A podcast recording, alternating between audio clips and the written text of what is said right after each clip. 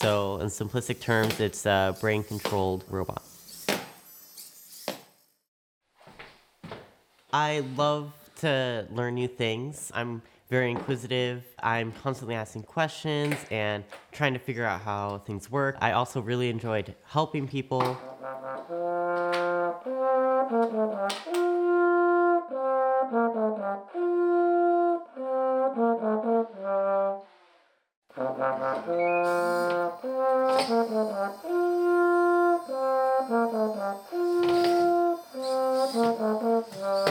About a year ago, I was reading about Dr. Muotri in some scientific news, and I was very interested in the work he was doing. I found that his mini brains were really, really interesting, and I reached out to him and asked if I could get involved. And I also said that I had some robotics background, if that helped.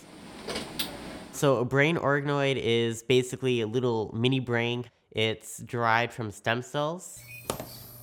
I did a lot of research into a bunch of different robots, and I determined, along with Dr. Muotri and Richard, that a quadrupod would be best to emulate sort of the neural signals because it's more natural and it's also a little bit more uh, simplistic.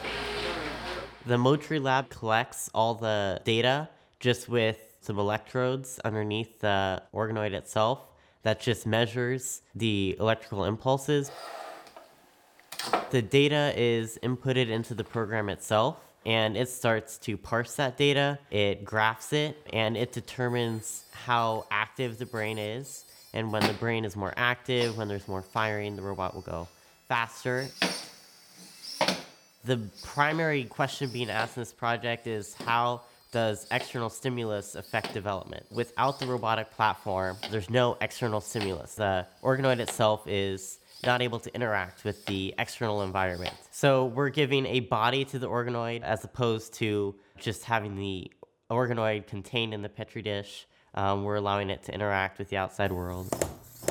We're still working on the phase to connect the robot back to the organoid and have the robot affect the and stimulate the organoid itself. Once we close that loop and we implement a real-time system in which we're not using that pre-recorded data and the organoid can actually sit on top of the robot itself and directly affect the movements of the robot. We're hoping to perhaps have the organoids actually interact with one another through the robot.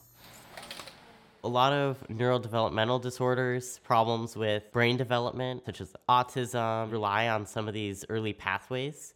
And so through the robotic system, we're able to study these early developments and perhaps cure some of these mechanisms that are present in certain diseased brains. I feel very privileged. Um, I'm very grateful for the researchers, and they're very knowledgeable and they've helped mentor me. And I'm very, very interested in robotics and biology, and I hope to uh, make an impact and help other people. I could be a doctor or I could work in neurology, something along those lines.